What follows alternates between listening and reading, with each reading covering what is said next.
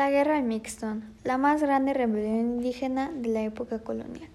La Guerra del Mixton se conmemora hasta hoy con la fiesta de los Tastones que tiene lugar en los municipios zacatecanos de Juchipila, Jalpa, Moyagua y Aposol, donde los lugareños recuerdan el hecho con la misma danza con la que sus antepasados declararon la guerra contra la invasión española.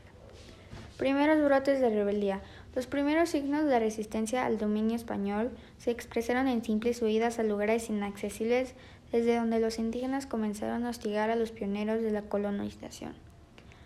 Pero no pasó mucho tiempo cuando esas muestras de rechazo adquirieron formas concretas. En 1532, los naturales de Aguacatlán, en el actual Nayarit, Compostela y Chemitla se levantaron en armas y, ante las pocas posibilidades tuvieron de lograr el triunfo, huyeron hacia donde no pudiesen encontrarlos al año siguiente los fundadores de la primera Guadalajara. En Nochistlán, ante la constante hostilidad de los cascanes, decidieron trasladar a la villa a Tonala, a pesar de que Nuño no estuvo de acuerdo con tal decisión. Mayor peligrosidad tuvo el lanzamiento de Cuajicori, cacique de Xochitepec, Magdalena, quien aliándose con los indios de Jocotlán, Ostotipaquillo y Aguacatlán. Insurreccionó buena parte de la sierra de Nayarit a mediados de 1538 este levantamiento que para muchos autores fue el preludio de la rebelión del Mixton. Fue sofocado por el gobernador Diego Pérez de la Torre. En realidad no hubo autoridad en la Nueva Galicia que no hubiera dedicado buena parte de su tiempo a reprimir los múltiples y casi ininterrumpidas muestras de inconformidad de los indígenas. Nuño de Guzmán, Diego de la Torre, Cristóbal de Oñate y Francisco Vázquez de Coronado, los primeros cuatro responsables de gobernar el territorio neogallego, emplearon sus energías y los exiguos recursos para pacificar distintos brotes de rebeldía. Un movimiento milenarista de estos cuatro funcionarios correspondió a vivir la experiencia de la sublevación más peligrosa de la época colonial, la cual puso en entredicho la conquista española, la amenaza que comenzó a ser notoria desde finales de 1540. Obligó a este gobernador a concentrar los escasos recursos que tenía a su alcance en la Guadalajara de Tlacotán, tercer asentamiento, y a pedir auxilio al virrey de Nueva España, Antonio de Mendoza. La conquista de Oñate era no era infundada, pues para entonces los españoles residentes en la Nueva Galicia eran pocos, ya que algunos se habían incorporado a la expedición que encabezó Francisco Vázquez de Coronado en busca de los legendarias Quivira y Cibola. A partir de 1540 el territorio que los españoles se esforzaban en identificar como la Nueva Galicia era recorrido y devastado por un número cada vez mayor de indios rebeldes que respondía de esta manera a la dureza del dominio hispano.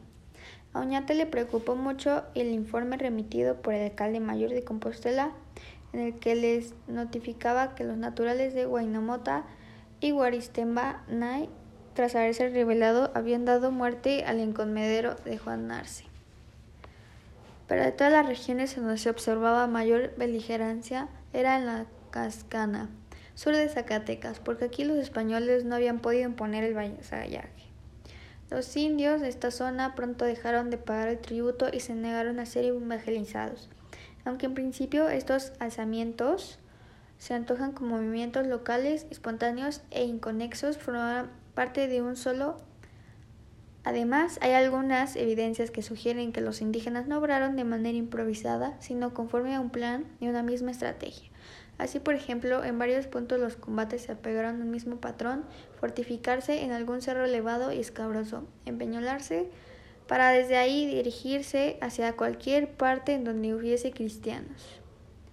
Por otro lado, es importante mencionar que el alzamiento que se estaba fraguando tenía rasgos que lo identifican como un movimiento religioso mesiánico y milenarista, los cuales pueden apreciarse en los descargos de que el virrey Antonio de Mendoza preparó para responder al juicio de residencia que se le promovió después de la rebelión. En una parte del documento, la máxima autoridad virreinal explicó el origen del movimiento.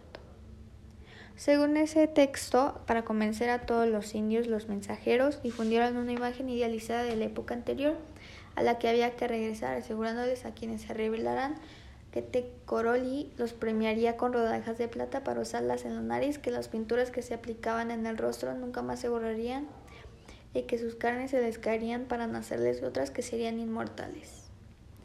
Los mensajeros comenzaron a predicar por todas partes, pero persuadir a los indígenas dándoles a entender que aquello era bueno para transformar la realidad, en la medida en que las ideas de inmortalidad, liberación, juventud eterna y restauración de sus antiguas tradiciones se hicieron extensivas, todos los indios de los pueblos de los cascanes andaban alborotados y remontados. Lo que vale la pena destacar es que fue el rigor del colonialismo y la imposición de una concepción del tiempo, del pasado y del mundo los factores principales que lograron aglutinar a grupos y símbolos en el mismo movimiento orientado hacia un proyecto utópico de bienestar y felicidad eterna. El mensaje difundido por los emisarios a los que se refiere Mendoza expresaba el deseo de volver a la edad mítica, así como la esperanza de transformar una realidad que resultaba demasiado incómoda. Por eso la rebelión de Mixton forma parte de los múltiples movimientos indígenas que han surgido en varias partes de América Latina a lo largo de los 500 años y que no son otra cosa que manifestaciones del deseo de vivir de acuerdo con sus propias formas de organización.